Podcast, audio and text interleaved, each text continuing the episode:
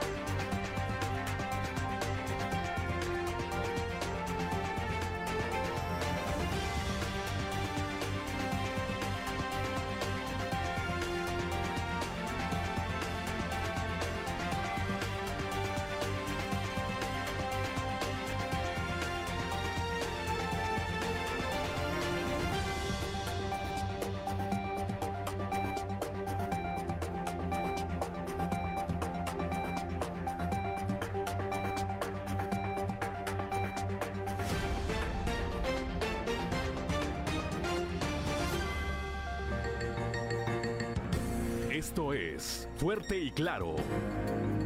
Transmitiendo para todo Coahuila. Fuerte y Claro. Las noticias como son. Con Juan de León y Claudia Olinda Morán.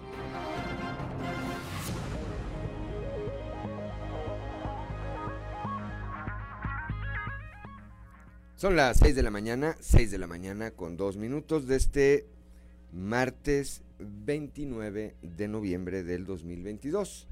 Muy buenos días, yo soy Juan de León y ya estamos en Fuerte y Claro, este espacio informativo de Grupo Región para todo el territorio del estado de Coahuila. Hoy eh, se celebra, a ver, me sigue, eh, me aparece que se celebra quienes llevan por nombre Santa Iluminada y Saturnino. ¿Sí? Hoy es el correcto. Hoy es el correcto. Sí. Ok. Bueno, pues el día de ayer también nos felicitamos. Bueno, pues hoy también.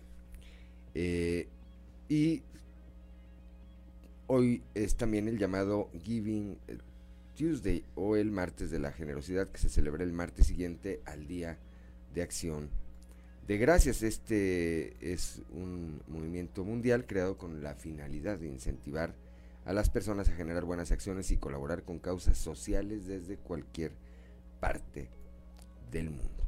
También a quienes tengan algo que celebrar el día de hoy, pues una gran, una gran felicitación. Y como todas las mañanas, saludo a mi compañera Claudelina Morán, así como a quienes nos acompañan a través de las diferentes frecuencias de Grupo Región en todo, en todo Coahuila.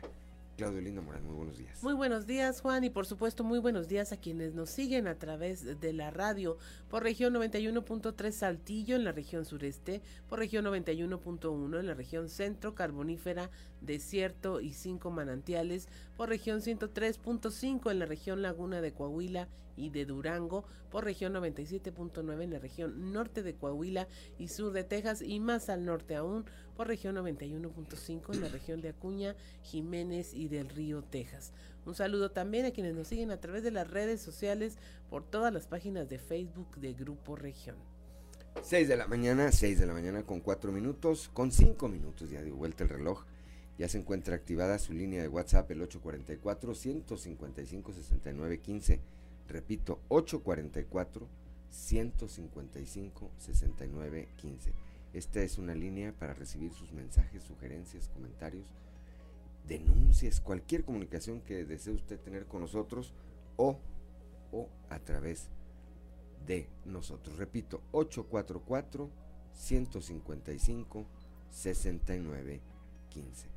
Una mañana bastante agradable la de hoy, Claudelina Morán. Así es, a esta hora de la mañana, 6 con 5 minutos, la temperatura en Saltillo está en los 16 grados, Monclova 15, Piedras Negras 18, en Torreón hay 12 grados, General Cepeda 13, en Arteaga 14 años, Musqui, eh, grados, perdón, Musquis 11 grados, San Juan de Sabinas 12 grados, San Buenaventura 14, en Cuatro Ciénegas 13 grados, Parras de la Fuente 12 y Ramos Arispe 14 grados centígrados.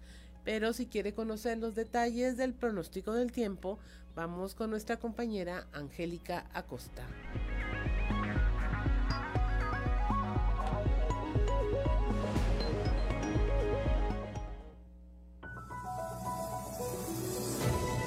El pronóstico del tiempo con Angélica Acosta.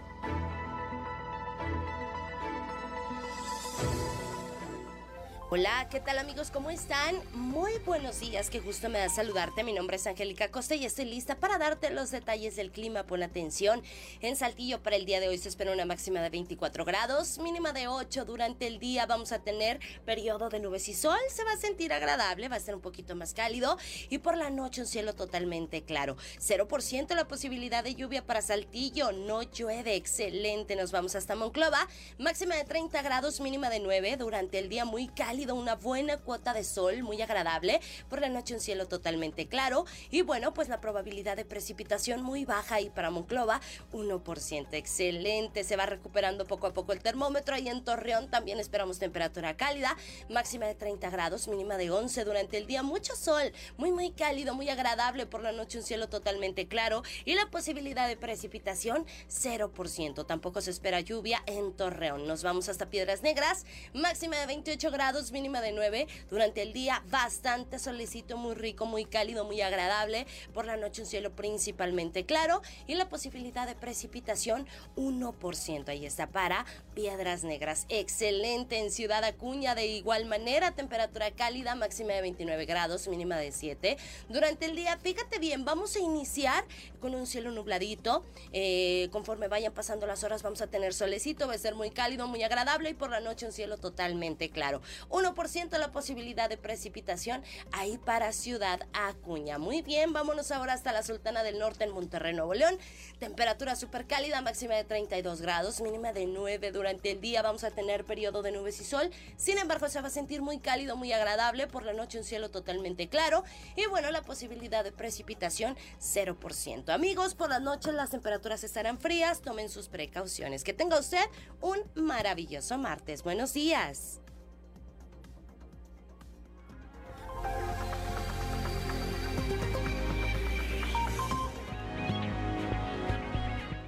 Son las 6 de la mañana, 6 de la mañana con 8 minutos. Y como todos los días vamos con el padre Josué García de la diócesis de Saltillo y su cápsula Dios ama.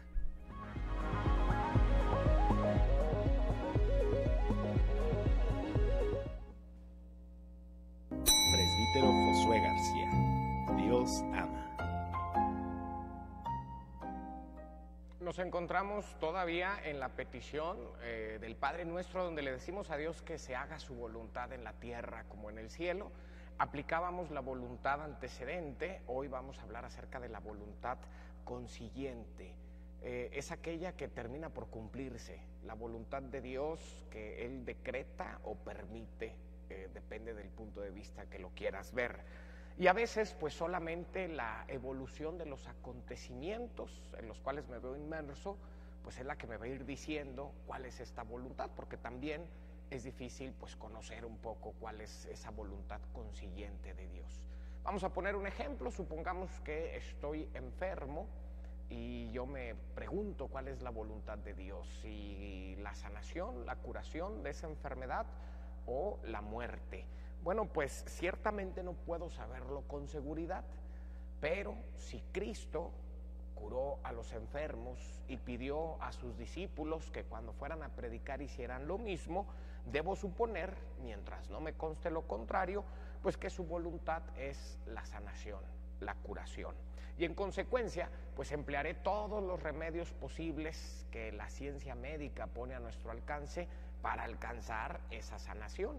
Sin embargo, tan pronto como los síntomas pues me anuncien que esa no era la voluntad de Dios, entonces debo someterme eh, a los designios que Él tiene preparados para, para mí. Diócesis de Saltillo.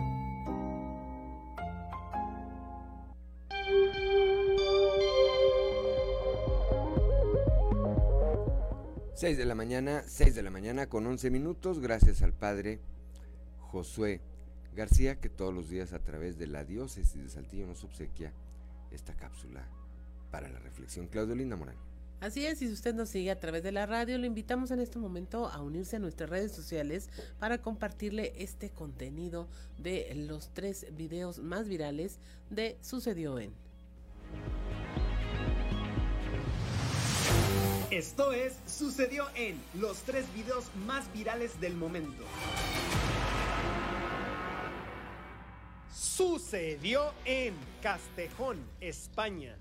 A través de redes sociales se compartió un video que muestra a un conductor circulando con un perro amarrado en la parte trasera de su vehículo. En las imágenes se observa como el pobre animal intenta desesperadamente seguir el paso para no desplomarse y ser arrastrado. Los autores del video ya colocaron la denuncia correspondiente a las autoridades. Sucedió en Burgos, España.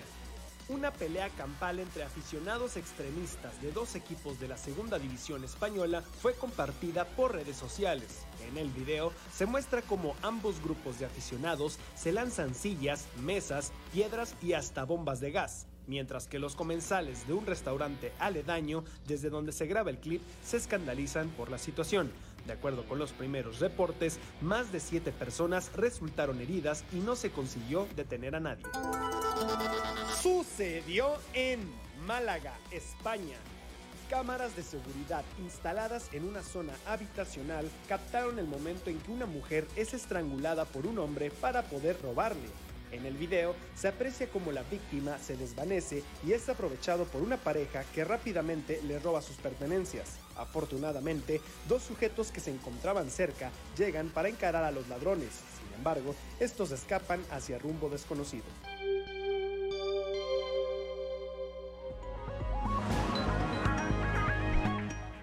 Ya son las 6 de la mañana, 6 de la mañana con 13 minutos. El día de ayer, el día de ayer se reunieron eh, para dar una conferencia de prensa, ya de manera formal, los dirigentes del PRI, PAN y PRD en Coahuila. Ahí estuvo nuestro compañero Néstor González. Néstor, muy buenos días. Buenos días, Juan. Pues efectivamente ayer se realizó la primera eh, reunión, la primera conferencia de prensa conjunta entre los dirigentes de los tres partidos. Estuvo ahí eh, Rigo Fuentes, Elisa Maldonado y Maritelma Guajardo, quienes eh, ofrecieron su primera rueda de prensa eh, oficial. Recuerdas que hace cosa de semana y media, dos semanas, eh, los eh, vimos en un restaurante desayunando, allí eh, pues se improvisó de alguna manera una, una conferencia de prensa con los medios que estábamos presentes, pero eh, ayer ya se estableció formalmente la primera de lo que dicen ellos será la primera de muchas eh, conferencias de prensa para mantener informada a la gente sobre el avance y la evolución de esta alianza que se pretende para el proceso electoral del próximo año. ¿Qué fue lo que dijeron? Bueno, pues entre otras cosas, primero destacaron el hecho de que estos tres partidos están unidos, eh, destacaron mucho el hecho de que se requiere unidad entre los coahuilenses en un país ya muy polarizado, lo hemos visto con estas marchas, eh, la, la marcha que fue a, a, favor de la defensa del INE y la marcha que organizó el presidente el domingo pasado, y ellos eh, cuestionaban eso, que eh, Coahuila, los coahuilenses debemos estar unidos, dicen ellos, eh, para enfrentar todos los retos que se vienen y darle continuidad al trabajo que se ha hecho en materia de seguridad y desarrollo económico. Otra de las cosas que destacaron fue el hecho de que se va a establecer eh, un uh, frente legal, una especie de estrategia legal al margen de lo que ellos están haciendo como partidos, como en lo electoral. Eh, ellos van a establecer una estrategia legal para eh, impedir que se viole la ley. Ellos hacían referencia, pues obviamente, a uno de los precandidatos de Morena, que eh, siendo funcionario federal, pues ha estado realizando campaña cada fin de semana, eh, dejando de lado pues sus eh, deberes como subsecretario de Seguridad Pública y bueno, pues además de que se está promocionando a través de espectaculares y redes sociales, cosa que ya le prohibió el IEC. además de ello, pues cuestionan el hecho de eh, dónde provienen todos esos recursos para estar realizando pues lo que es ya una campaña abierta con miras a la candidatura de Morena eh, para el próximo año. Pero por lo pronto estos tres partidos afirman que están estableciendo una alianza, lo califica así Rodrigo Fuentes, eh, dirigente del PRI, una eh, alianza invencible para el próximo año están en proceso de consulta, nos decía Maritel Maguajardo del PRD que precisamente hoy se va a tener un consejo estatal en el que ella dice seguramente se va a aprobar el tema de las alianzas y el proceso, el, el método de elección, que es algo que todavía está en el aire. Ayer se los preguntábamos también, todavía lo han dejado en el aire. Ellos quieren primero establecer las bases de la alianza con los partidos, con su militancia y posteriormente pasar a lo que será el método de selección de eh, un candidato de, unidad eventualmente que tendrían que plantear ellos para eh, ir como alianza en la elección del próximo año. Bien, tenemos eh, tenemos audios, Jonathan. Tenemos, vamos a escuchar, Néstor, qué fue lo que dijeron. Así.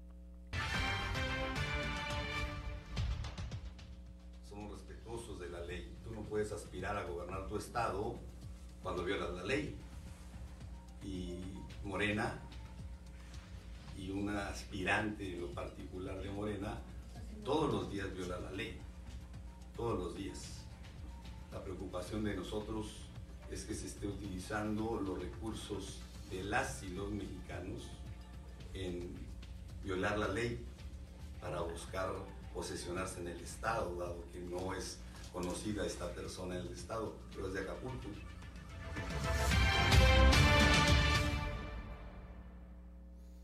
Seis de la mañana, 6 de la mañana con 18 minutos. Néstor González, muchas gracias y bueno, pues estaremos pendientes de cómo va evolucionando. Hoy, por cierto, tiene un eh, tiene una reunión eh, el PAN, el PAN a nivel eh, municipal. Tienen un un foro, un panel político 29 de noviembre, hoy a las 8 de la noche. Van a estar participando Elisa Maldonado, Gerardo Aguado, Mayra Valdés, Carlos Horta, Guillermo Anaya, Ernesto Saro, Esther Quintana y Juan Salas. Es en eh, el, eh, el, edificio municipal del PAN, aquí cerca de la Alameda. Nuestra causa es ciudadana, sí hay de otra, se llama este panel político. Estaremos atentos para dar un reporte mañana de qué fue lo que hablaron ahí, estimado Néstor. Claro que sí está convocado por Carlos Murillo, dirigente municipal del PAN, y como tú lo mencionas, pues van a estar importantes personajes del panismo coahuilense eh, discutiendo en parte eh, este tema de las alianzas. Ahí les mantendremos informados. Gracias, eh, Néstor, como siempre. Gracias, buenos días. Son las 6 de la mañana, 6 de la mañana con 19 minutos. Tenemos, tenemos consejo, ¿no, verdad? No tenemos consejo. Vamos a ver si alcanzamos ir rápidamente con Víctor Barrón. Víctor Barrón allá a la región lagunera. O nos esperamos pasar entrando del corte. Entrando del corte vamos con Víctor Barrón. Bueno, pues esto fue lo que platicaron ayer los dirigentes estatales del eh, PRI, del PAN y del PRD, que están ya viendo la manera de eh, conformar esta alianza. Ya escuchamos a Néstor González, hoy eh, o mañana podría tener el PRD su consejo estatal. Hoy por la noche este foro que se me antoja bastante interesante por el, eh, el, nivel de las figuras que van a estar ahí discutiendo, discutiendo este eh, tema y en el caso del PRI, bueno, pues ya en su momento darán a conocer cuál es su, su, su ruta rumbo a esto que ya parece inevitable, una alianza ciudadana de carácter electoral para la elección del próximo año. Son las 6 de la mañana, 6 de la mañana, con 20 minutos. Una pausa y regresamos.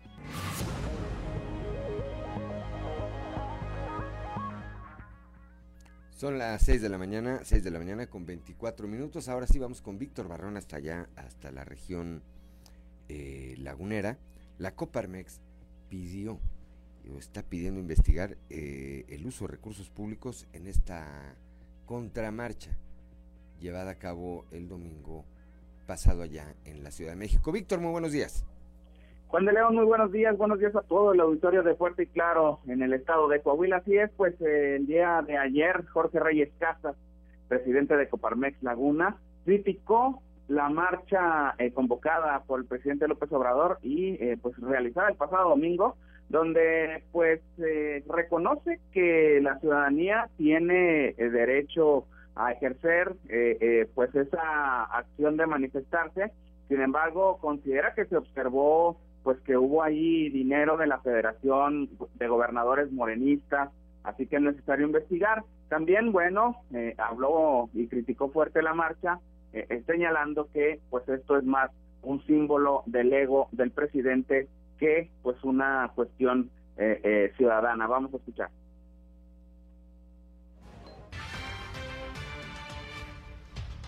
Sin embargo, la marcha de ayer parece ser que necesitaríamos que las diferentes autoridades se pongan a investigar cuántos recursos públicos se utilizaron para, para la marcha y el otro tema es cuántas personas fueron condicionadas de perder sus apoyos sociales con la condición de participar en esta en esta marcha. Entonces no puedo hablar específicamente de que haya habido delitos hasta que la autoridad haya eh, pues comprobado esto, sin embargo sí se ve aparentemente que hubo un montón de recursos públicos involucrados en el evento por parte de los gobernadores y el gobierno federal.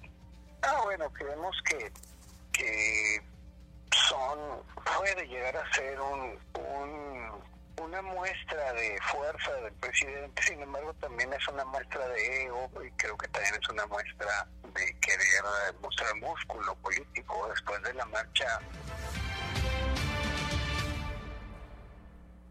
Son las 6 de la mañana con 27 minutos y es que, auditorio Víctor, la cantidad de recursos que se presume para movilizar al número de personas que se vieron y además con las evidencias eh, de lo que ahí ocurrió, de los pagos en efectivo, de la distribución de tortas, lonches y jugos, de la llegada de cientos de camiones de, eh, procedentes de todo el país, pues es inexplicable de dónde pudiera haber salido este dinero más que de las arcas públicas, Víctor. Claro, y, Jorge Reyes Casas hacía la comparación, el licenciado, en cuanto a la marcha del 13 de noviembre, donde señala, eh, la Ciudad de México no es parámetro eh, para el presidente mencione un grado de apoyo, eh, eh, en función de esa marcha del pasado domingo, ya que la del 13, que fue marcha en defensa del INE, eh, pues tuvo eco en todo el país o en las ciudades más importantes del país, mientras que aquí en la marcha o la contramarcha, pues se tiene la sospecha de lo que usted menciona, licenciado, hubo movilización de diferentes estados del país, pero presumiblemente con recursos públicos. Bien, pues estaremos atentos a ver qué va ocurriendo ocurriendo con estos temas. Gracias, como siempre, Víctor Barrón. Un saludo allá hasta la región lagunera. Muy buenos días, un saludo a todo Coahuila. Son las 6 de la mañana, 6 de la mañana con 28 minutos.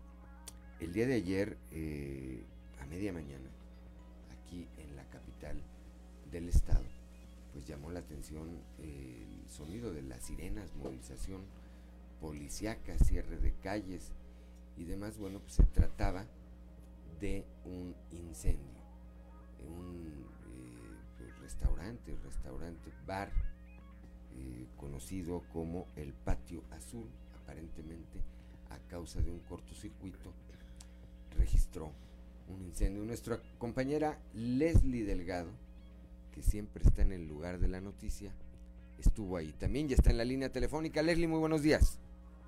Hola, ¿qué tal? Muy buen día, Lick. Te saludo con gusto en nuestras redes sociales y que nos sigue a través de redes sociales. Efectivamente, pues la mañana de ayer trascendió esta noticia de el incendio que se presentó ahí en el restaurante bar Casa Azul, ubicada ahí sobre la calle de Bravo, entre Ramos y Benito Juárez. Y pues bueno, ahí se movilizaron los cuerpos de emergencia, como lo son eh, bomberos, protección civil, incluso pues el ejército mexicano para atender este siniestro, en donde afortunadamente no resultaron personas lesionadas, sin embargo pues hubo daños de consideración y sobre todo resultaron también tres automóviles dañados que estaban estacionados ahí al exterior de este bar.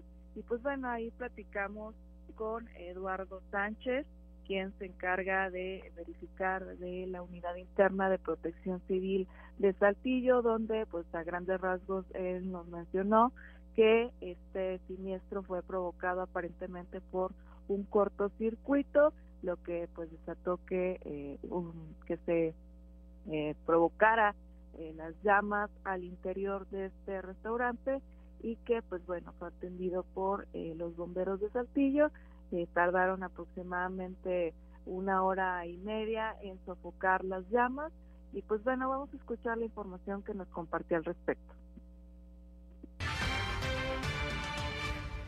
Sí, hay que tener cuidado con, no sobrecargar los sistemas, con conexiones, con... Eh, los sistemas eléctricos tienen un, diseño de inicio que se hace por, por parte del eléctrico y si lo sobrecargamos obviamente vamos a tener algún tipo de, de cortocircuito y que nos derive en un incendio. ¿Va a permanecer esto cerrado? ¿Ya es un daño por completo? Eh, sí, de hecho se tiene que revisar la estructura porque no sabemos qué tan, tanto daño eh, tuvo y ya se le están dando las indicaciones al propietario. ¿Y los carros estos son dañados por el calor también? También fueron eh, dañados por la misma radiación. ¿Me das un nombre, Carlos? Eduardo Sánchez, soy verificador de la Unidad Interna de Protección Civil de, municipio. Gracias. ¿A qué hora recibieron el reporte? A las 9.14 eh, aproximadamente fue cuando recibimos el, reporte. ¿Qué se les indicó por parte de los vecinos? ¿Perdón? ¿Qué se les indicó en el reporte? Ah, que había un, incendio ya declarado aquí en el centro. nos dieron la, ubicación aquí, procedimos a, trasladar. Ya cuando llegamos ya estaba la unidad de bomberos, eh, ya tenían control sobre, el incendio. Preliminarmente, ¿cuál es la información que mencionan? ¿Por qué se originó el incendio? Es probable que haya sido por un corto eléctrico. Gracias.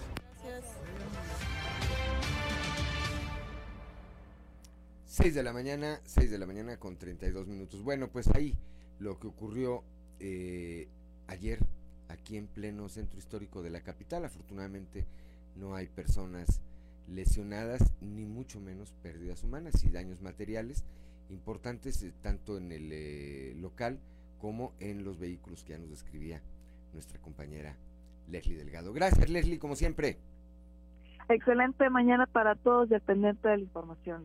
Gracias, muy buenos días, 6 de la mañana, son las 6 de la mañana con 32 minutos. Eh, vamos rápidamente a la portada del día de hoy de nuestro periódico Capital, que, eh, bueno, pues en su eh, nota principal destaca esto de, la, de lo que ya nos hablaba Néstor González el día de ayer, esta reunión, esta pues conferencia de prensa, ya de manera formal, que dan las dirigencias del PAN, del PRI y del PRD para dar a conocer pues que van avanzando en el tema de esta alianza ciudadana eh, rumbo también, hay que decirlo, a un gobierno de coalición.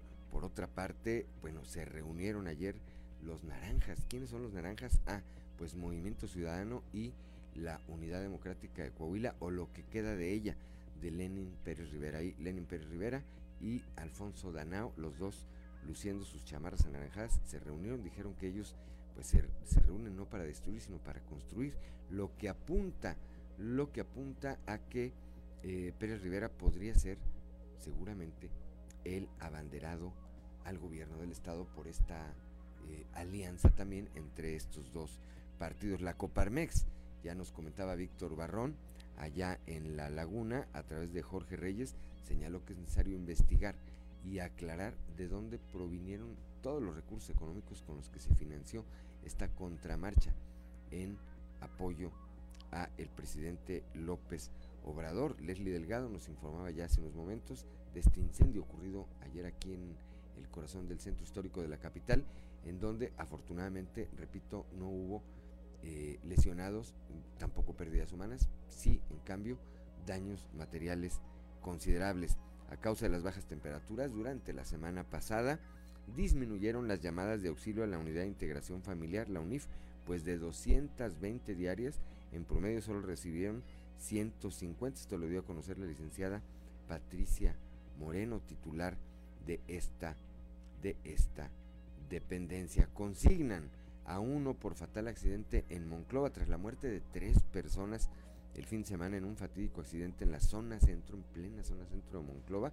El presunto responsable, quien se encontraba alcoholizado, bueno, pues ya fue consignado ante las autoridades. Aquí en la capital del estado, el paso vehicular que se construye en la colonia El Álamo sobre el antiguo camino a Palmagorda registra un 40% de avance. Esto lo dio a conocer la Dirección de Infraestructura y Obra Pública. El alcalde de Chamafrosto señaló que continúan muy al pendiente de los proyectos que están en marcha y que forman parte del primer maratón de obras Saltillo, Saltillo nos une. Coahuila posee una industria vitivinícola fuerte y en crecimiento, esto lo señaló el gobernador Miguel Riquelme, lo que quedó demostrado al ganar 30 medallas para sus vinos y 4 para sus espirituosos, así como ser catalogada como la mejor edición del México Selection by Concurso Mundial de Bruxelles. Expuso que 2022 fue un año extraordinario ya que se rompe récord con un total de cuatro grandes medallas de oro para las bodegas Los Cedros, eh, Chenin Blanc, eh, Camino Corazón Rosado, Casa Madero, Gran Reserva Chirás y Parvada Selección del Enólogo 2000, 2018. Son las 6 de la mañana, 6 de la mañana con 36 minutos. Vamos ahora a ver qué se escucha en los pasillos.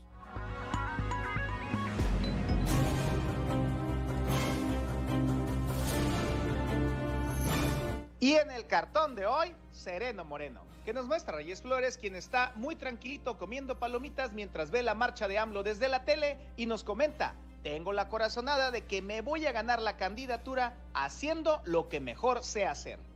Más que significativas para lo que viene en 2023, las dos reuniones celebradas ayer. Por una parte, la de Rigo Fuentes, Elisa Maldonado y Maritel Maguajardo, líderes del PRI, PAN y PRD en Coahuila y quienes tienen más que afianzada la alianza rumbo a la elección que definirá la gubernatura el próximo año.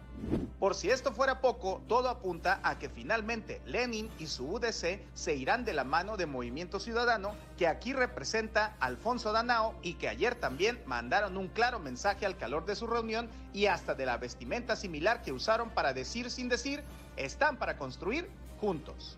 Creo que juntos somos imparables. Por la tienda de enfrente, con cuentas mochas, salió Diego del Bosque luego del mega acarreo del fin de semana y entre tanto ajetreo de Morena por movilizar a los beneficiarios de sus programas sociales a la marcha pro AMLO en la Ciudad de México, los organizadores olvidaron a ocho personas que hicieron el viaje desde la laguna. No fue sino hasta que ya cuando venían de regreso, cuando empezaron a contar y vieron que les sobraban asientos. Y para que no digan que son puro cuento, ahí le va la descripción de al menos cuatro de ellos. José Luis Rodríguez Hernández, de 47 años de edad, de elegido La Aventura de Viesca, quien vestía camiseta de fútbol americano, color azul cielo y pantalón de mezclilla.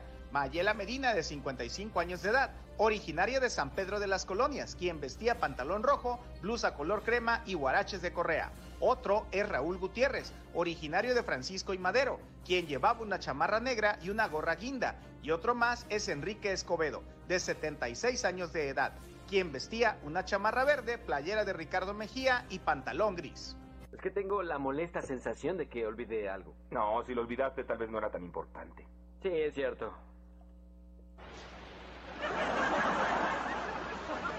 Este martes se realizará la Feria de Empleo para el sector turístico que abarca empresas restauranteras y hoteleras luego de que se pospusiera por temas de logística. En esta edición se ofertarán alrededor de 500 vacantes con el fin de que este rubro se fortalezca y la población pueda acceder a un empleo digno. Además, en la inauguración estará la secretaria de Turismo y Desarrollo de Pueblos Mágicos, Azucena Ramos, así como empresarios de la cadena de valor. Y hoy hiciste un buen trabajo.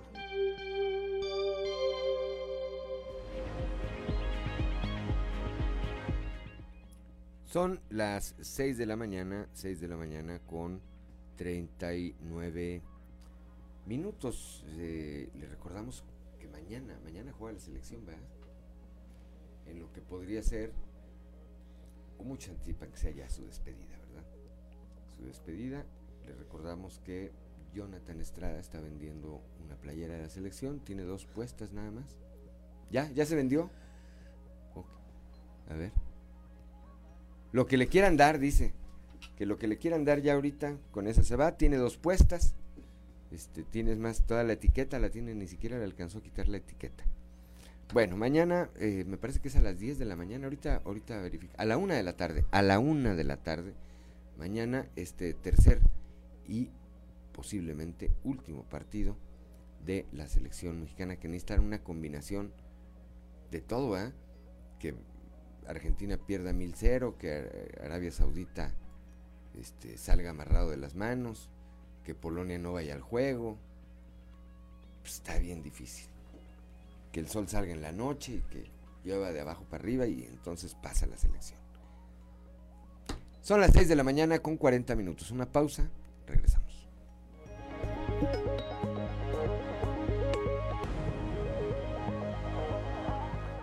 Son las 6 de la mañana, 6 de la mañana con 44 minutos.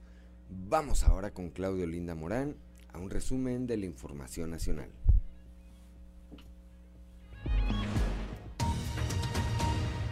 Balaceras en Nuevo Laredo suspenden clases y transporte ante el registro de balaceras en esta ciudad. Eh, habitantes del municipio compartieron videos donde se escuchan las detonaciones en varios puntos de ese municipio tamaulipeco. Los enfrentamientos habrían ocurrido tras la captura de un presunto líder de una organización criminal. El consulado de Nuevo Laredo suspendió actividades y reagendó todas las citas programadas para ayer lunes 28 de noviembre. Desaparecen estadounidenses en Puerto Peñasco, esto en Sonora.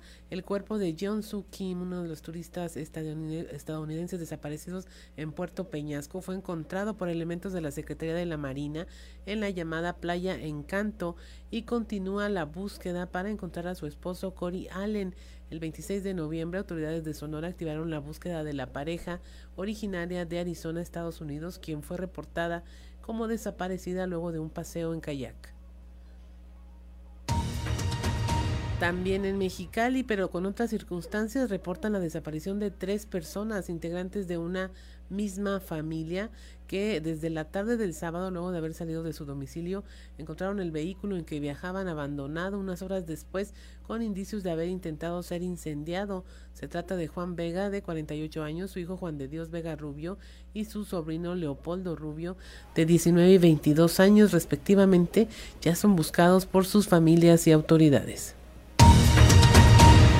En Sonora mueren dos personas por el frío. Estas se encontraban en situación de calle y murieron a causa de las bajas temperaturas que alcanzaron los 5 grados bajo cero durante la tarde-noche del domingo en Nogales.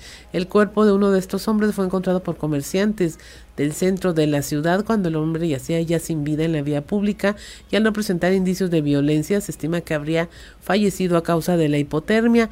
Con este suman ya dos los decesos en esta urbe a causa del frío, toda vez que también en la semana pasada un hombre en situación de calle murió en esa entidad. Atacan instalaciones de policía en Querétaro con explosivos, esto apenas 11 días después de la balacera desatado por el enfrentamiento entre autoridades y miembros de la delincuencia. Querétaro vivió otra jornada violenta cuando hombres armados atacaron a balazos y lanzaron un artefacto explosivo contra un módulo de la policía municipal. El ataque, se registró cerca de las 6.25 de la mañana cuando dos sujetos armados descendieron de un vehículo y realizaron disparos utilizando también un instrumento explosivo huyendo inmediatamente del lugar. Y se registra en el lago de Chapultepec una muerte masiva de peces. Decenas de peces fueron encontrados muertos flotando en este sitio, presuntamente debido a una disminución de oxígeno en el agua tratada con la que se abastece el lago, lo que causó indignación en los ciudadanos capitalinos. A través de redes sociales se viralizó un video en el que se muestra a estos eh, peces flotando sin vida, mientras otros apenas se movían en las aguas ya de un tono azul verdoso. De acuerdo con los ciudadanos, los hechos han sido reportados durante semanas sin que las autoridades den un informe detallado de lo que ocurrió y sin que se detengan las muertes de estos peces. Y hasta aquí la información nacional. Son las 6 de la mañana, 6 de la mañana con 48 minutos. Gracias, Claudolinda Morán. Vamos ahora a continuar con la información. A causa de las bajas temperaturas durante la semana pasada, disminuyeron las llamadas de auxilio en la Unidad de Integración Familiar, la UNIF. La titular Patricia Moreno precisó que recibieron 150 llamadas cuando normalmente atienden un promedio de 220 a 230 por día. No obstante, recomendó a la población disminuir el consumo de alcohol en reuniones familiares, ya que esto es un detonante para que surjan conflictos. Habrá que aclarar que la UNIF es esta eh, unidad que atiende primordialmente conflictos de carácter familiar. Escuchamos a Patricia Moreno.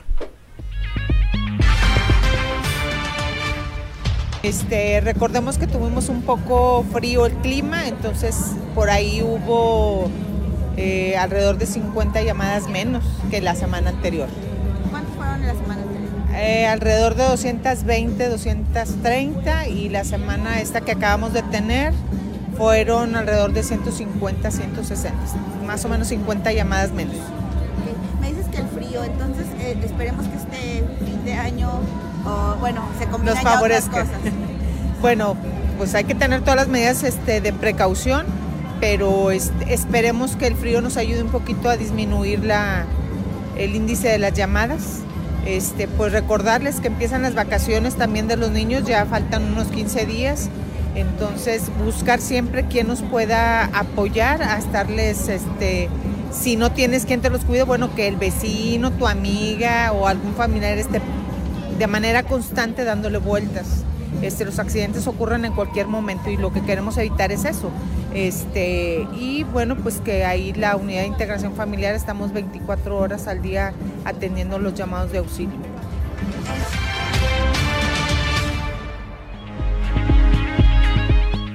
Son las 6 de la mañana, 6 de la mañana con 50 minutos. También debido al riesgo de contraer enfermedades respiratorias, las autoridades educativas de Coahuila modificaron los criterios para la suspensión de las clases a nivel básico, es decir, de primaria y secundaria. Esto lo señaló Francisco Saracho Navarro, el secretario de Educación, quien dijo que anteriormente los eh, criterios eran más estrictos, pero ahora ante el riesgo de contagios de COVID o de influenza se decidió cambiarlos.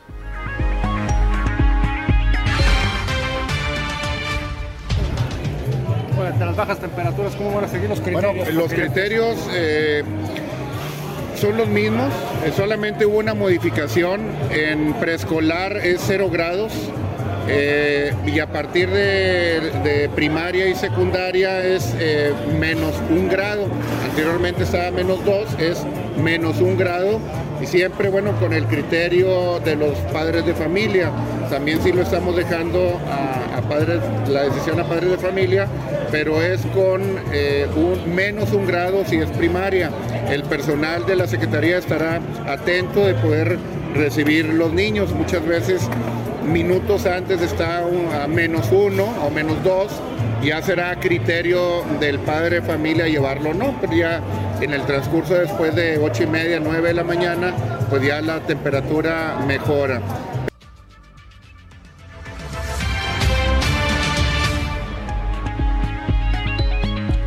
Son las 6 de la mañana, 6 de la mañana con 52 minutos. Esta es información importante, auditorio Claudelinda Morán. A ver, a menos un grado no hay clases, ni en primaria, ni en, secundaria. Ni en secundaria.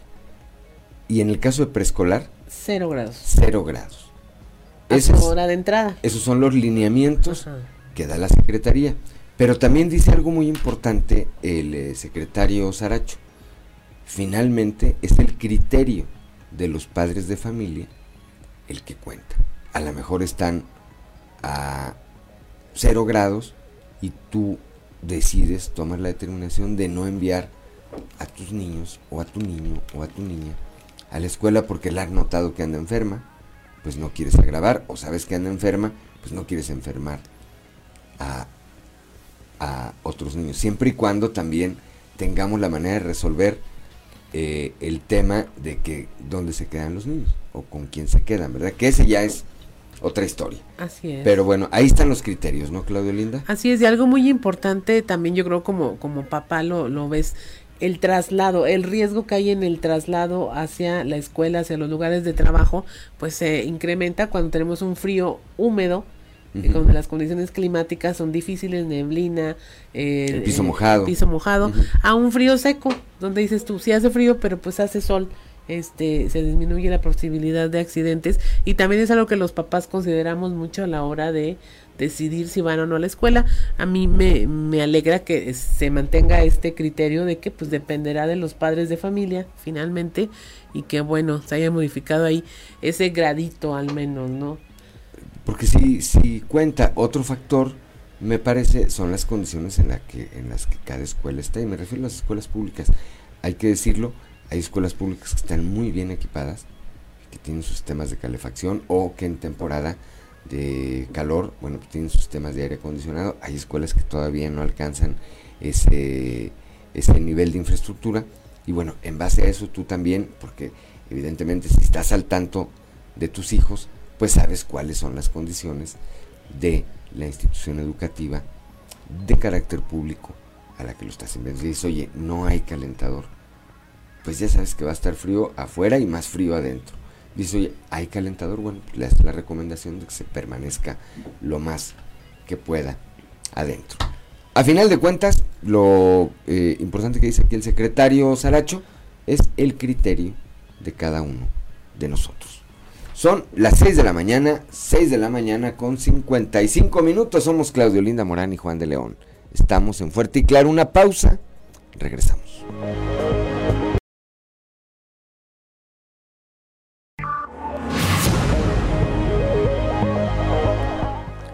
Son las 6 de la mañana, 6 de la mañana con 59 minutos. Somos Claudio Linda Morán y Juan de León. Estamos aquí en Fuerte y Claro para todo el territorio del estado. Saludamos eh, de nueva cuenta que nos acompañan aquí en la región sureste a través de la señal de la 91.3 de frecuencia modulada en las regiones centro, centro desierto, carbonífera y cinco manantiales por la 91.1 de FM.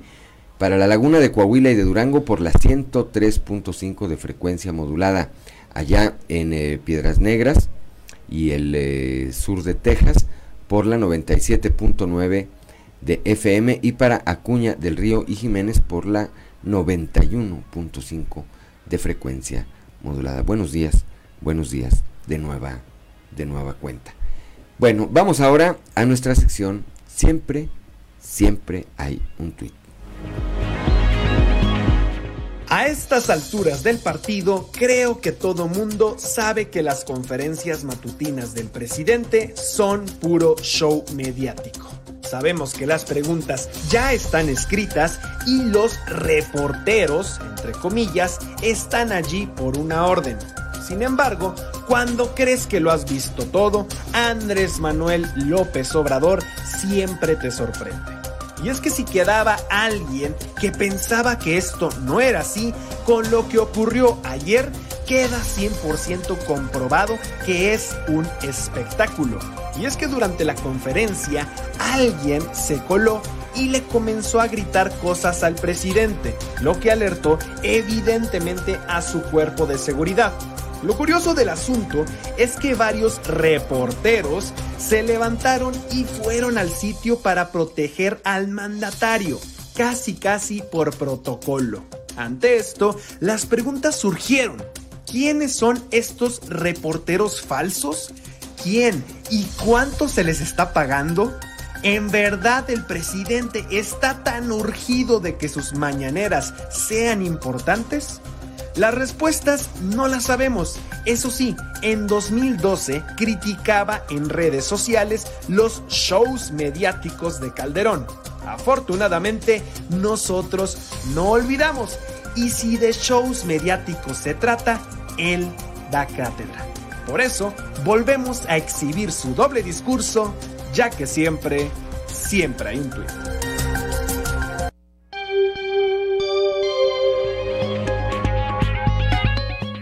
7 de la mañana, 7 de la mañana con un minuto. Continuamos con la información y nos vamos a Monclova. Allá detuvieron a un conductor presuntamente en estado de ebriedad tras haber ocasionado un accidente fatal en donde perdieron la vida tres personas en la zona centro de Monclova. Tenemos la información en voz del delegado de la Fiscalía General del Estado en la región centro, Rodrigo Chaires.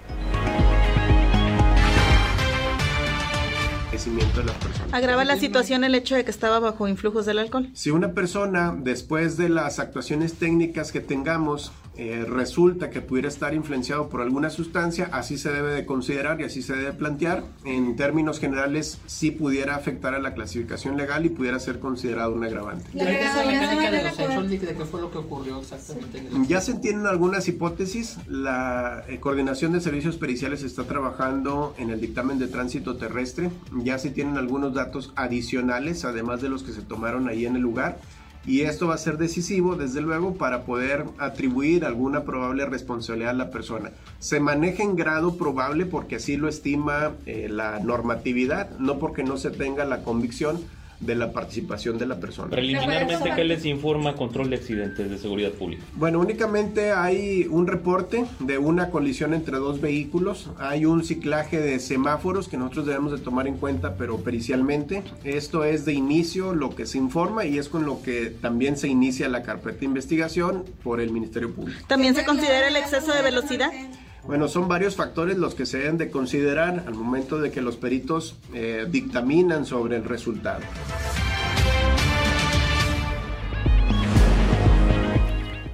Son las 7 de la mañana, 7 de la mañana con 3 minutos. Vamos ahora hasta la región carbonífera. Allá el director de Seguridad Pública Municipal en Musquis, Javier Méndez Cervantes, señaló que podrían ser de hasta 6 mil pesos eh, las multas que se apliquen a quien no pase los operativos anti-alcohol.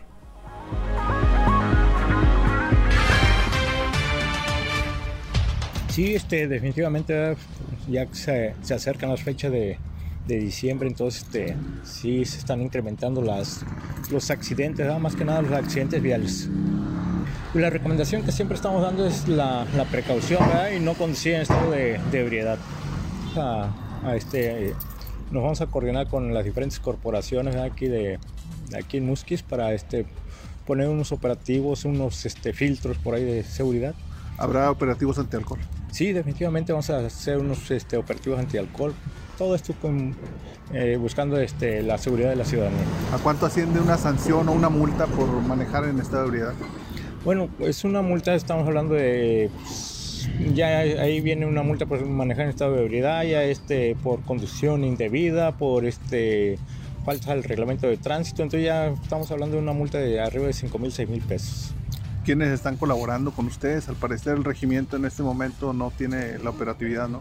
No tiene la operatividad, pero sí contamos con el apoyo del 26 regimiento que está aquí destacamentado aquí en Musquis, entonces este, él nos está apoyando en, en diferentes, en diferentes este, operativos.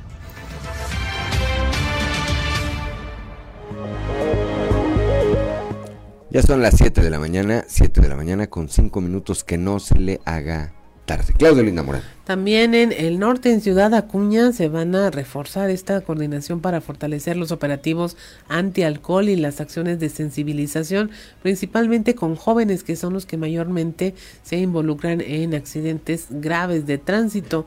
Esto lo señaló Guillermo Herrera Telles, jefe de la jurisdicción 02 en Acuña.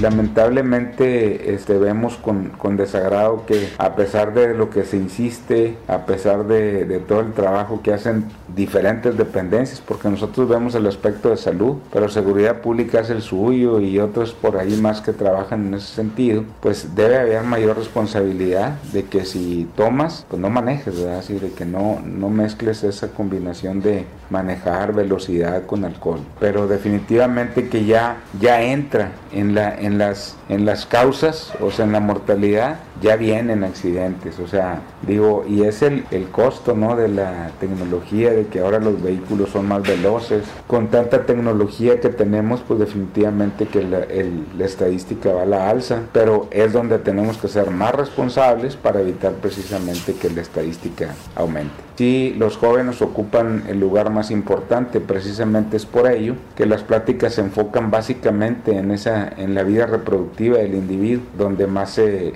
o sea, la etapa de la vida que más incurre en este tipo de problemas.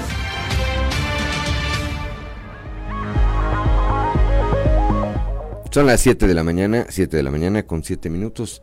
Regresamos aquí al sureste del estado. El día de ayer se llevó a cabo ahí en el eh, multideportivo El Zarape eh, un mercado, mercadito, eh, llamado Liberando Sueños Dormidos. Este esfuerzo es eh, organizado por la Fundación Luz y Esperanza. Escuchemos a la maestra Rosa María Salazar.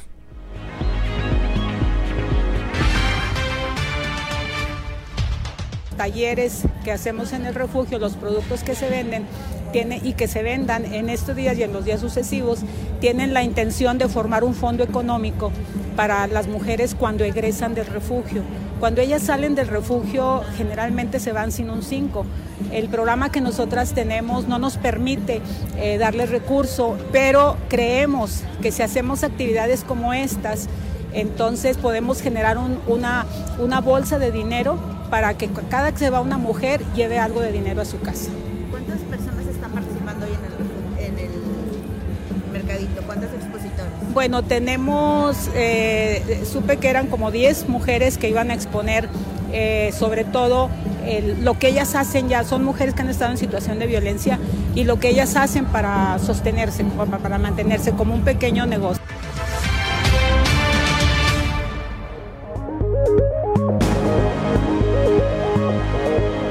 Ya son las 7 de la mañana, 7 de la mañana con 8 minutos. También en el marco del Día Internacional de la Eliminación de la Violencia contra la Mujer, se iniciaron 16 días de activismo donde va a haber pláticas en escuelas y empresas. Esto lo informó la coordinadora del Centro de Justicia y Empoderamiento para la Mujer en Piedras Negras, Oralia Monsiváis Rodríguez. Se están realizando diferentes actividades dentro de lo que es el marco conmemorativo del día 25 de noviembre, que es el Día Internacional de la Violencia contra la Mujer. Eh, dentro de estos 16 días de activismo que tenemos y que celebramos todos los centros de justicia del país, eh, se tienen diversas actividades, se tienen pláticas en escuelas, eh, secundarias, en primarias, también en empresas, se tienen pláticas en cuestión de prevención de violencia, de lo que es sensibilización de género, lo que es violencia en el noviazgo en las escuelas y secundarias y lo que es la crianza con amor en actividades con preescolares. Esas son parte de las actividades que tenemos, aparte de lo que es la difusión de los servicios del centro por distintos medios para que las mujeres de aquí de Piedras Negras puedan conocer quiénes somos como centro, qué son los servicios que nosotros ofrecemos, las herramientas que tenemos para que ellas puedan ocuparlas y tener un real empoderamiento tanto en la cuestión psicológica como en la cuestión educativa.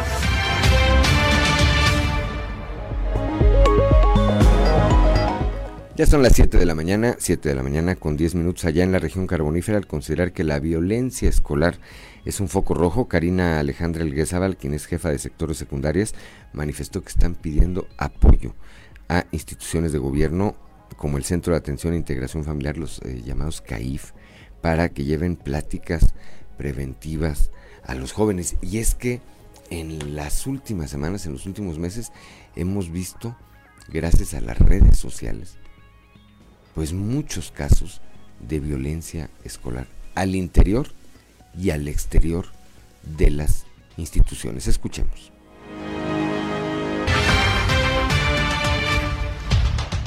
Eh, se ha estado trabajando también en la manera de prevenir dichos eventos por medio de pláticas, por medio de concientizaciones y sobre todo, ¿verdad?, eh, con los alumnos. Maestra, en relación a la violencia que se ha suscitado, ¿es un foco rojo ya en las secundarias? Así es, y como les comentaba ahorita, estamos trabajando con lo que la prevención. Tenemos pláticas eh, programadas con CAIF y tenemos pláticas también programadas con el Departamento de Educación Especial y Trabajo Social en cada una de las instituciones. ¿A qué se debe que haya ese tipo de situación con los estudiantes? Pues considero que es por la falta a lo mejor de, de, orientación, ¿verdad? No buscan otras alternativas a solución a los problemas que, que, pudieran ellos tener. ¿Cuál es el sentir de los padres de familia en ese sentido de las riñas escolares? Pues ellos están a favor de, de los apoyos preventivos que estamos utilizando como escuela y considero que su apoyo es incondicional. ¿El operativo Mochila han considerado que sea un... El, el operativo Mochila se tiene en cada una de las escuelas como una estrategia permanente.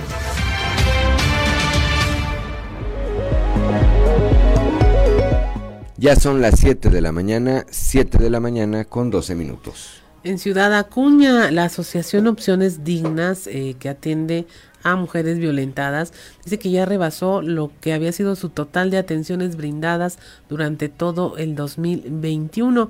Esto lo comentó Mayela Chávez Burciaga, directora de esta asociación.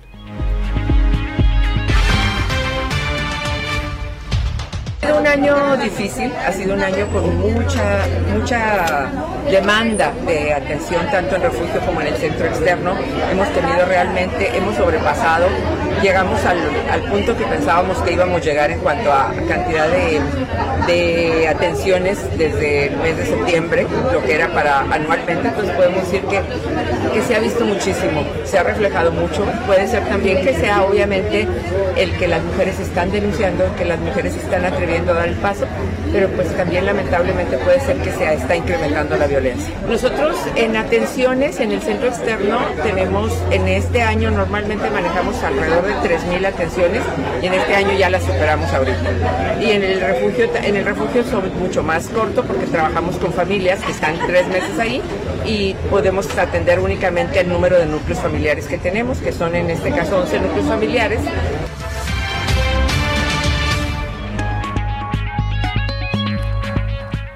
Son las 7 de la mañana, 7 de la mañana con 14 minutos ahí en la región centro. Armando de la Garza, quien es comisionado de turismo en la Canaco y consejero de la Asociación Nacional de Hoteles y Moteles de Coahuila, anticipó que con el eh, incremento en la llegada de paisanos a la región le preocupa que estos pudieran ser objeto de abusos policíacos.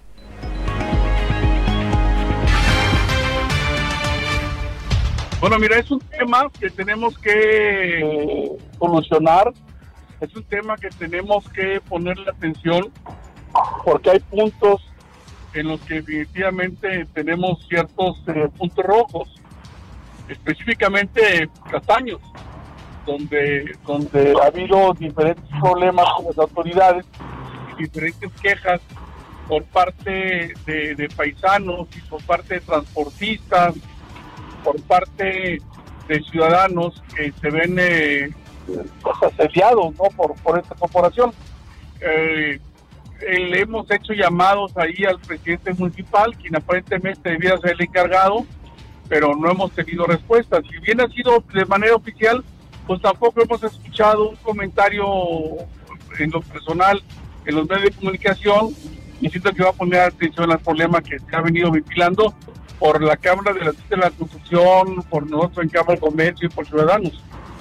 El Cámara de Comercio tiene planeado hacer más o menos entre el 8 y el 12 de, diciembre, hacer dos eventos, uno eh, ahí a la, a altura de Sofimar, que sería el de Monclova, invitando a todas las autoridades, y el segundo pues, sería allá en Castaños. Es suficiente que los despidan, eso tiene que ir más allá, o el despido es una falta administrativa, tiene que haber una sanción penal por parte de ellos. Por eso es bueno solicitarle a todos los, los turistas, a toda la gente que nos escucha, que graben cuando se sientan que están siendo asediados, que están siendo extorsionados o que están violentando sus derechos, que hagan la grabación y nos lo envíen. En Cámara de Comercio vamos a recibir todas y cada una de las quejas de, de cualquier eh, ciudadano que cruce por la carretera 57 y, y que, sea visto extorsionado. Y no solo en Coahuila, ¿eh? a nivel nacional.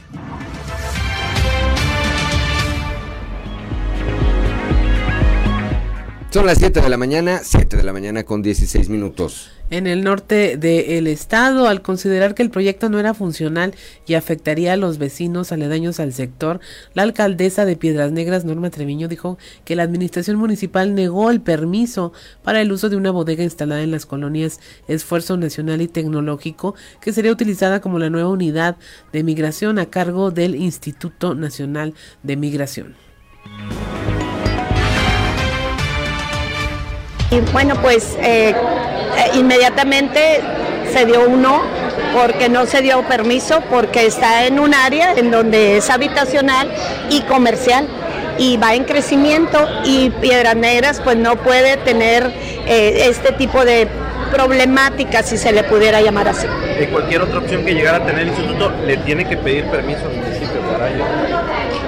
Bueno, pues el municipio tiene que, que, estar de acuerdo, pero ¿por qué? Porque el municipio y nosotros, la administración, pues estamos aquí para ver el bien de los ciudadanos, el bien de la economía y el desarrollo de la ciudad, y pues eso no correspondía y con todo respeto, es, con mucho gusto, si pueden ver en alguna otra parte cambiar esa estancia, que es la que quieren cambiar, que está en el puente 2, bueno, pues con mucho gusto lo vemos. Ya en otras ocasiones les habíamos nosotros propuesto algunas bodegas que están más alejadas de la mancha urbana y bueno, pues estamos abiertos, por supuesto, para ayudar y, y contribuir con el Instituto Nacional de Migración pero en esta ocasión eh, la bodega en la que ellos mencionan, no, definitivamente por ningún medio se ha dado ningún permiso.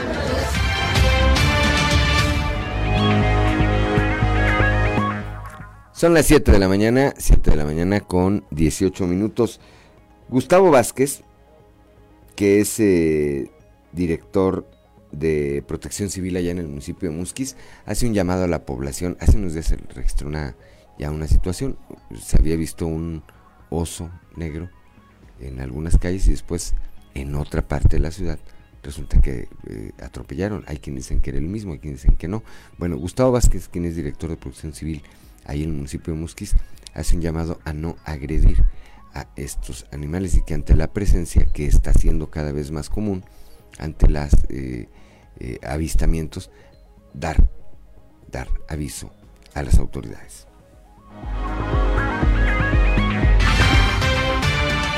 Bueno, pues este año se ha visto eh, demasiados osos, lo que es aquí en las zonas urbanas, fuera de las zonas urbanas, los rondines de, de, osos, ¿verdad? En el cual, bueno, pues se han visto porque padecieron la seca que, se vino a principios de año, ¿verdad? Ellos están impuestos a la serranía, a las bellotas, a, la fruta, a la tuna y todo eso, que por la seca pues se fue demasiado tarde el agua, En el cual este, pues ellos andan buscando comida, la sobrevivencia de ellos, en el cual de que pues, se han visto este, y, lo que le recomendamos a las gentes es que no los toreen, no les griten, no les hagan, no les eh, déjenlos, déjenlos que sigan ellos, ellos por sí solos van a buscar eh, su lugar de origen que es la serranía y ahorita en este tiempo pues ellos ya van a invernar. El compromiso es reportar a quien a la, dependencia que le corresponde, entonces a las áreas protegidas, a la semanal, ellos yo les paso y ellos se encargan, ellos empiezan a hablar activo, allá reciben órdenes, que es el procedimiento que se va a llevar con esos animales. Cualquier animal que les haga daño pues es un delito, ¿verdad? Que, bueno, pues eh, ellos tienen que reconocer y, y abstenerse de sacar, de hacerles daño a los animales.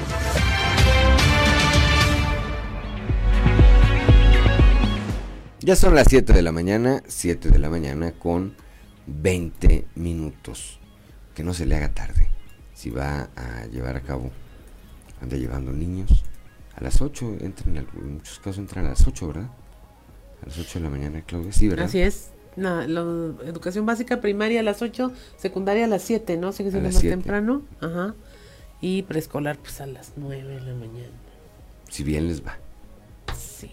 No, hoy sí tienen que ir a clase. Sí, ¿verdad? No, no está frío, estamos a 16 grados. Aproveche. 16 grados la temperatura aquí en Saltillo, Monclova tiene 16 también, Torreón 9, Musquis, Sabinas, San Juan Sabinas entre los 11 y los 12, Parras 12, Ramos 14. Una pausa y regresamos.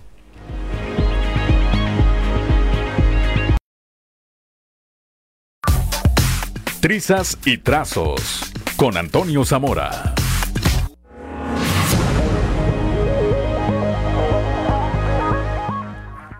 Son las 7 de la mañana, 7 de la mañana con 26 minutos. Como todos los días desde la capital del acero, nuestro amigo Toño Zamora. Toño, muy buenos días.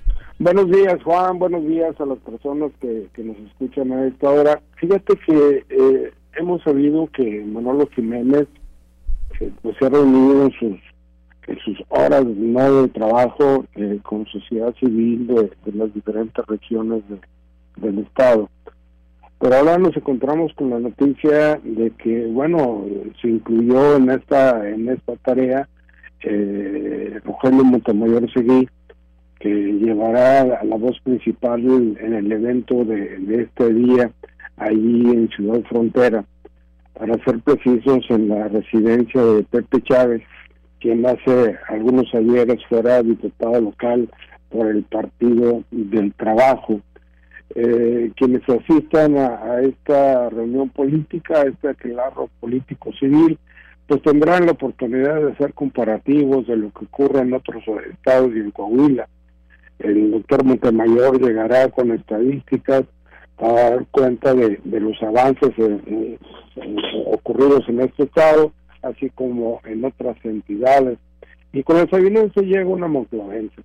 Nos referimos a la exdiputada federal Marta Laura Carranza Guayo, quien también le intelige a estos asuntos de, las estadísticas y en las pláticas con los que no tienen partido. Eh, hay algunos eh, militantes priistas que, que, se sienten así como, ah, ¿por qué a mí no me invitaron?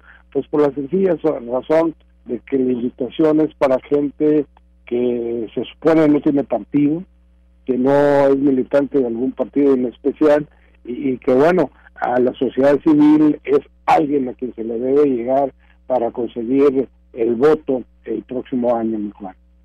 Hay que recordar, hay que recordar, pues Rogelio Montemayor renunció al PRI, ¿verdad? Cuando pasó, no que algo no le pareció y, y, renunció. Yo me acuerdo que renunció y yo no recuerdo ninguna carta así de esas lacrimógenas como la que difundió cuando renunció, no recuerdo que haya hecho otra para decir, oigan, denme chance otra vez, porque ya me di cuenta. Entonces pues yo creo que no está en el PRI, ¿eh? Pues ya, yo creo que sí, Juan, yo creo que sí. ¿Tú crees que sí? Sí, yo creo que sí, o sea, aquello era... O sea, se rajó a su palabra. Pues lo más seguro es que sí, no, o sea, todo el mundo tiene derecho a, rajarse. A, rajarse y, a volverse a rajar y, y regresar y volverse a ir este, o a lo mejor como dices tú, a lo mejor no es príncipe, pero está apoyando a mano. Ándale, esa es otra cosa y está bien, pues es la sociedad civil. Como sociedad es la sociedad, eh, pero ya yo ya no lo he visto en eventos del PRI. Entonces está como sociedad civil como Rogelio Montemayor. Ándale, ándale, es un exgobernador, es una figura eh, política, es un empresario importante y está al frente del clúster de energía, ¿verdad? Así es, así es. Y de ahí una de sus principales colaboradoras, que es Marta Laura, pues le van a entrar, andan los dos juntos recorriendo el Estado. Sabemos que ya ha estado en Monclova con este tipo de reuniones también. Y, y ojalá y Pepe Chávez en, la reunión de hoy en la tarde, que va a ser a las 18.30 horas, pues vayan eh, militantes de ningún partido, ¿no? Que vaya gente que, que efectivamente no, sepan o, por quién van a votar, que requieren información para, para decidirse. Y yo creo que en la reunión de hoy en la tarde pues tendrán esa oportunidad, eh, cuando menos eso es lo que yo espero, porque a mí quien me pasó la información, lo voy a decir, fue un panista, y dices tú, bueno, si es un panista, pues voy a invitar a gente del PAN, no se trata, no se trata de eso, se trata de que acudan los que no tienen partido político. Pues mañana nos platicas cómo les fue. Sí, señor. Gracias, Toño, como siempre. Hasta mañana.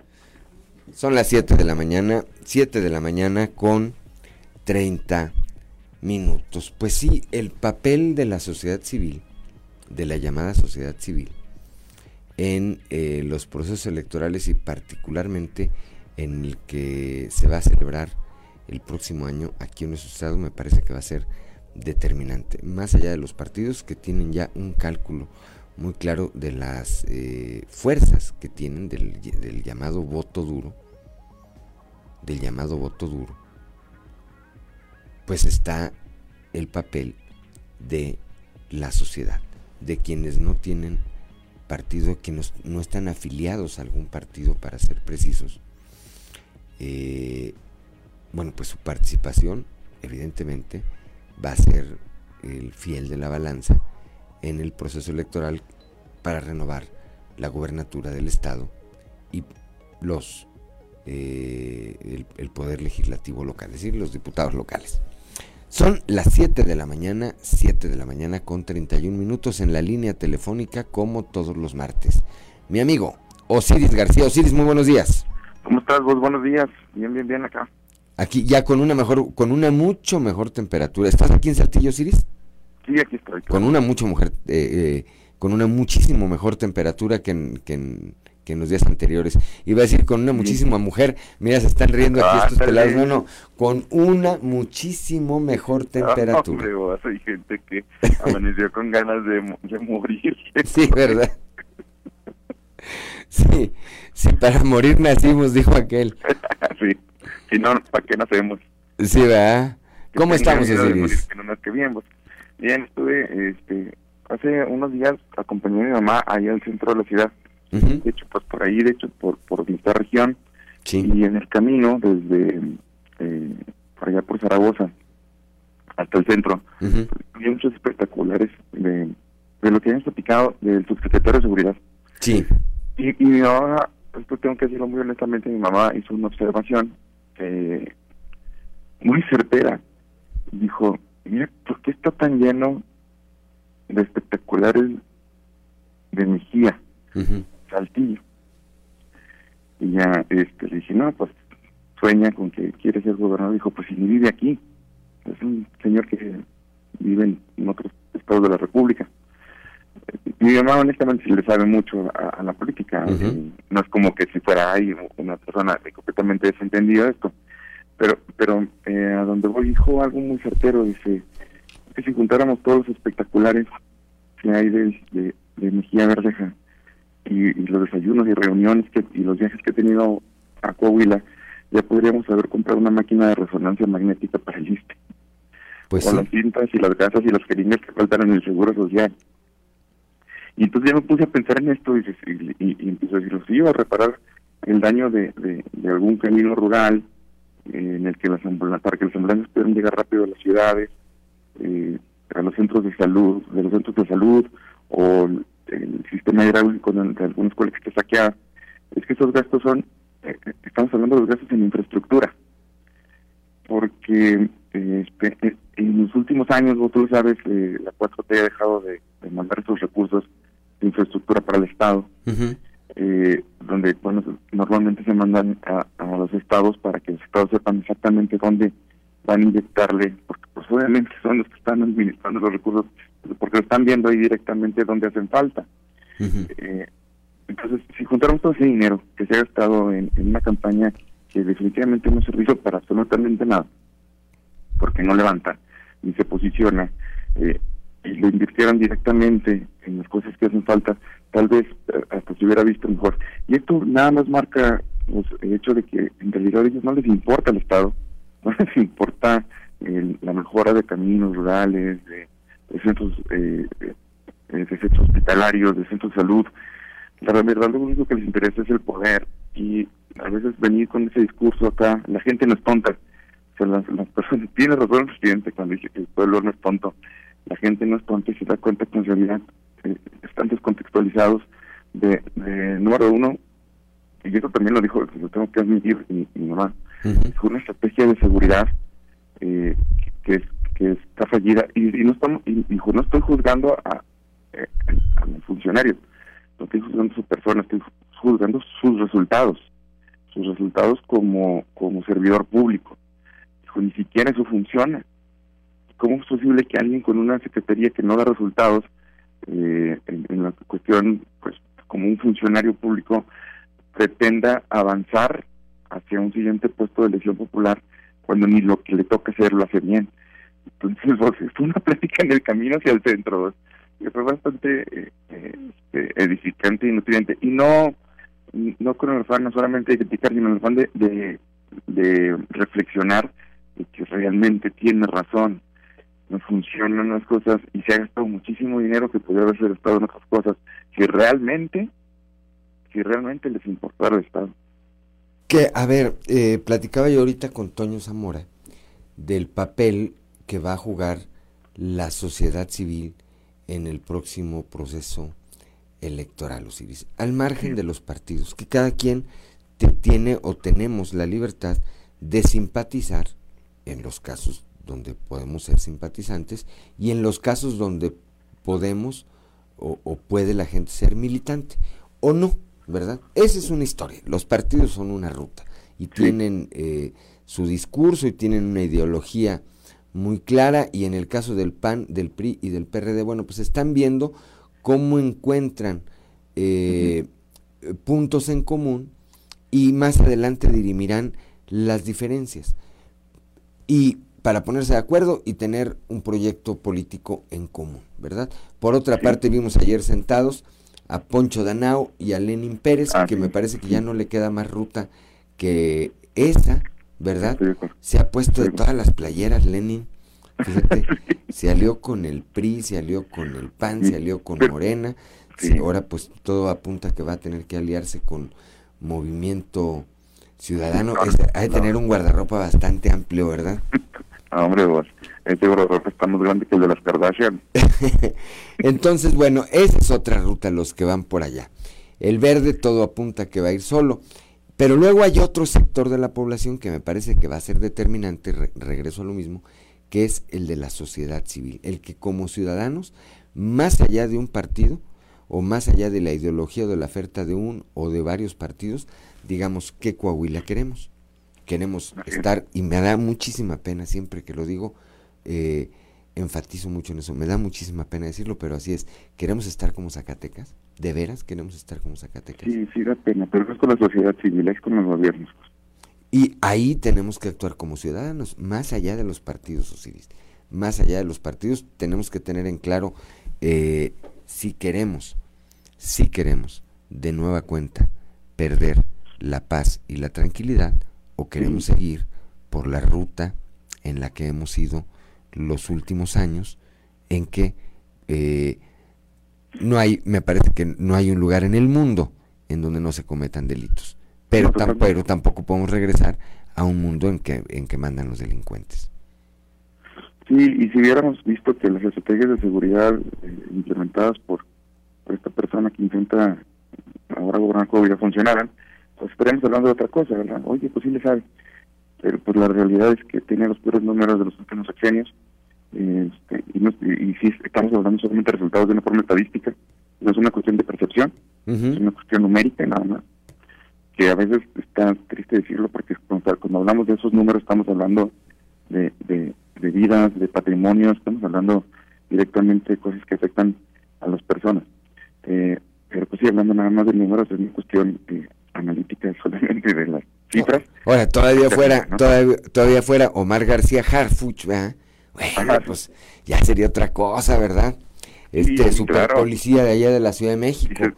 Pues sí, le sabe, sí le sabe. No, pero además es hasta carismático. Sí, sí.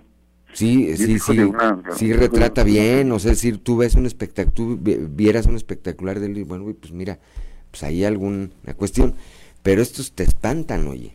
No, están más grises que el gris, y sí, lo de, oye, el Lenin con Danao, Lenin se va a comer a Danao completamente, este, pero esa, esa es una unión que va a terciar la elección. Esa es, el, es la última tumba para el proyecto del que, del que viene desde el centro. ¿eh? Sí, y luego el otro habrá que esperar. En contra de Lenin. Habrá que esperar también, y si quieres de eso platicamos el viernes. Habrá que esperar, a ver, y podemos hacer una quiniela, cuál va a ser la reacción de Armando Guadiana y de Luis Fernando Salazar cuando les digan, ¿qué creen? ¿Qué creen? Pues que no ganaron. Otra vez. Increíble, pero no ganaron. Exactamente. A ver, a ver qué opinan. El viernes platicamos de eso, si te parece. Seguro, viernes platicamos de eso. Bueno, por lo pronto, que tengas un excelente día, mi querido Osiris. A la una de la tarde, ¿vas a ver el juego mañana? Sí, por supuesto. ¿Tu pronóstico? No, pues ya, mira, soy como Dewey de, de, de Malcolm. Mira, va a, ganar, va a ganar México 6-0, Polonia no se va a presentar a jugar, Messi va a renunciar a la selección argentina. Y que no meter los goles, este, va a empezar a llover de abajo hacia arriba, el sol va a salir a partir de las 8 de la noche y la selección mexicana va a pasar a la siguiente ronda. es mi pronóstico. Pues ya, ya, ya bien. bueno, mañana lo vemos. Seguro. Un abrazo. Igualmente. 7 de la mañana, son las 7 de la mañana con 41 minutos, una pausa y regresamos.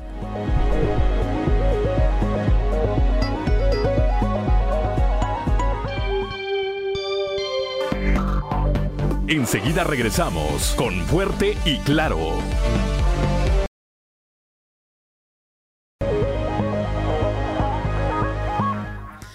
7 de la mañana con 45 minutos y es momento de irnos a Enclave de Fa con Israel Navarro. Enclave de Fa con Israel Navarro. Si la marcha de la sociedad civil en defensa del INE hubiera tenido una pobre convocatoria, ¿ustedes creen que López Obrador hubiera tenido la necesidad de movilizar a su base el domingo pasado? La respuesta es clara. La marcha a la que convocó el presidente es una demostración de músculo político como reacción a la toma de las calles por parte de sus opositores que están en contra de su propuesta de reforma electoral. AMLO dijo que su movilización obedecía a un festejo por el cuarto aniversario de su llegada al poder y que el pueblo sabio le pidió marchar.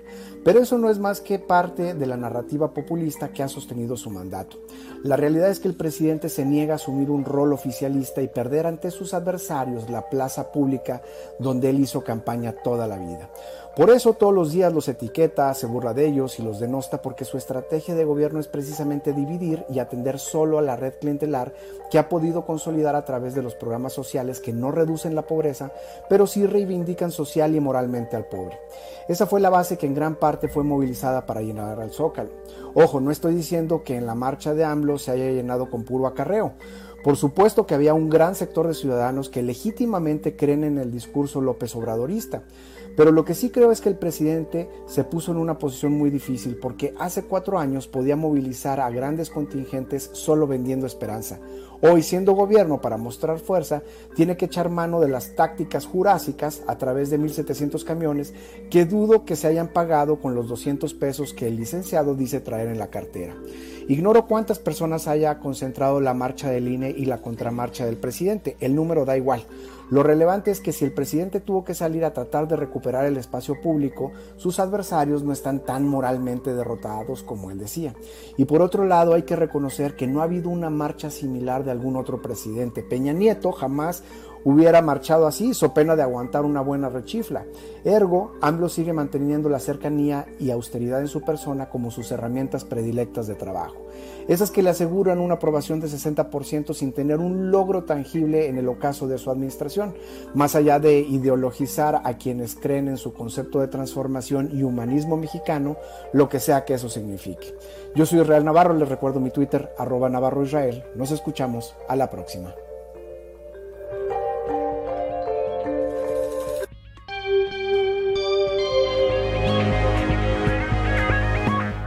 7 de la mañana con 48 minutos al ganar 30 medallas para sus vinos y 4 para sus espirituosos, así como ser catalogada como la mejor edición de México en el concurso mundial de Bruselas, el gobernador Miguel Riquelme dijo que quedó demostrado con ello que el Estado posee una industria vitivinícola fuerte y en crecimiento. 2022 dijo fue un año extraordinario, ya que se rompió el récord con un total de cuatro grandes medallas de oro para bodegas Los Cedros, Chenin Blanc, eh, 2021, Camino Corazón Rosado 2022, Casa Madero Gran Reserva Shiraz 2018 y Parvada Selección del Enólogo 2018. Además, se obtuvieron nueve medallas de oro y 17 medallas de plata en esta sexta edición del eh, México Selection by Concurse Mundial de Bruselas, celebrada del 16 al 18 de noviembre en Parras de la Fuente. El crecimiento de esta industria se une a la riqueza en materia de historia, gastronomía, viticultura y su riqueza paleontológica y natural que dan identidad y permiten poner a Coahuila en los ojos del mundo y ser uno de los mejores destinos turísticos de México. 7:49 de la mañana avanza la construcción del paso vehicular El Álamo sobre el antiguo camino a Palmagorda aquí en Saltillo. Registra un 40% de avance según lo dio a conocer la Dirección de Infraestructura y Obra Pública. El alcalde José María Fraustro Sillera anticipó que una vez que se termine ese puente serán miles de familias las que podrán cruzar por este punto de una forma segura ya que el lugar donde se construye este paso vehicular y peatonal quedaba incomunicado durante las lluvias pues era a través de un vado en el arroyo por donde los habitantes debían trasladarse. También continúa el programa Saltillo Me Gusta, impulsado por el alcalde José María Siller. Avanza firme en la ciudad, dijo, y actualmente las cuadrillas de trabajadores realizan acciones de embellecimiento sobre diferentes bulevares de manera simultánea. Todo ello con el apoyo del gobernador Miguel Riquelme y de este programa Saltillo Me Gusta, que es desarrollado por el municipio de forma coordinada entre las direcciones de servicios públicos, infraestructura y obra pública y medio ambiente y espacios urbanos. Son las 7 de la mañana, 7 de la mañana con 50 minutos. Si hay deportes ahora, si hay antes de ir a los deportes, recordarle, hoy se vota allá en el Congreso de la Unión, en la Cámara de Diputados, la reforma electoral, esta iniciativa de reforma electoral enviada por el presidente Andrés Manuel López Obrador y en donde prácticamente plantea pulverizar al Instituto Nacional Electoral los pronósticos, de acuerdo a lo que han dicho los, las dirigencias de los partidos, es que evidentemente esta, eh, esta iniciativa de reforma pues no pase, no pase. Habría en todo caso, como ya también lo anticipó el presidente, una eh, iniciativa para reformar leyes secundarias, en esas no necesita, no necesita ni del PAN, ni del PRI, ni del PRD, sino con la, mayoría que tiene ya de Morena en la Cámara de Diputados podrían pasar y evidentemente le van a pegar al presupuesto del INE. Habrá que ver, habrá que ver en su momento qué es lo que ocurre. Dice Osiel Reyes que eh, por los pronósticos que hacíamos de la selección, que no me diga el canelo, dice, se va a enojar. Ah, bueno, pues, pues que se enoje, ¿verdad? 7 de la mañana con 52 minutos. Vamos al mundo de los deportes con Noé Santoyo. Resumen Estadio con Noé Santoyo.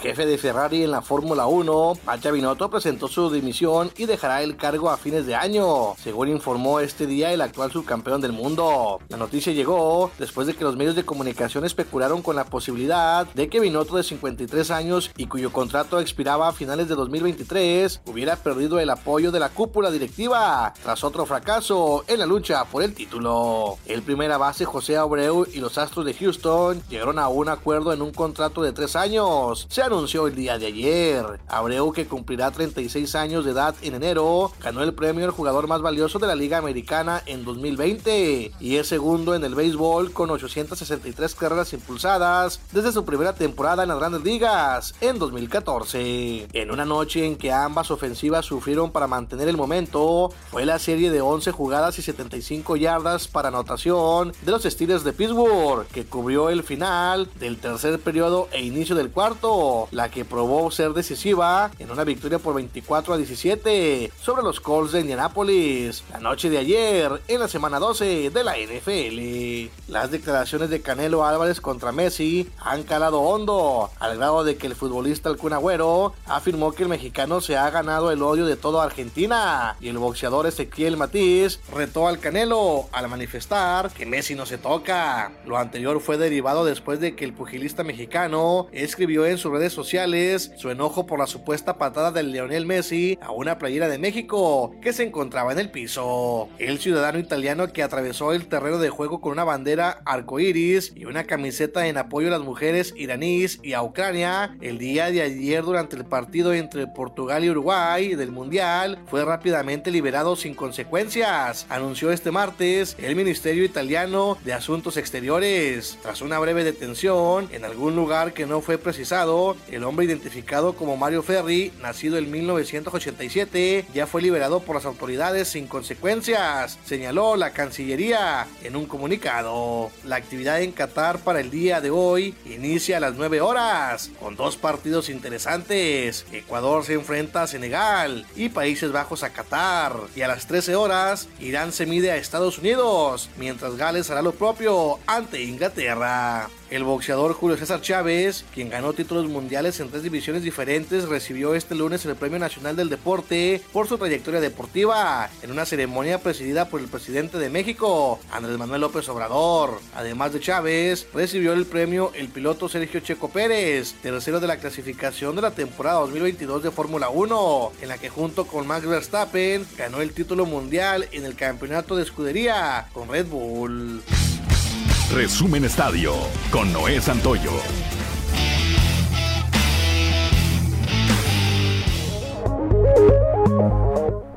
Ya son las 7 de la mañana, 7 de la mañana con 55 minutos. Pues nos vamos esta mañana de martes, martes 29 de noviembre de este 2022. Gracias por el favor de su atención. Esperamos mañana a partir de las 6 y hasta las 8 de la mañana aquí en Fuerte y Claro, este espacio informativo de Grupo Región. Le agradezco, como siempre, a Jonathan Estrada, hoy a cargo de la producción, este, de bateador designado, bien, ahí va, sacando la bola, sacando la bola. Ricardo López, como siempre, en los controles, Ociel Reyes y Cristian Rodríguez, Cristian Rodríguez y Ociel Reyes, que hacen posible la transmisión de este espacio a través de las redes sociales, a Claudio Linda Morán, como siempre, por su acompañamiento, su equilibrio aquí. Pero sobre todo le agradezco a usted que nos distingue con el favor de su atención. Le recuerdo que Fuerte y Claro es un espacio informativo de Grupo Región bajo la dirección general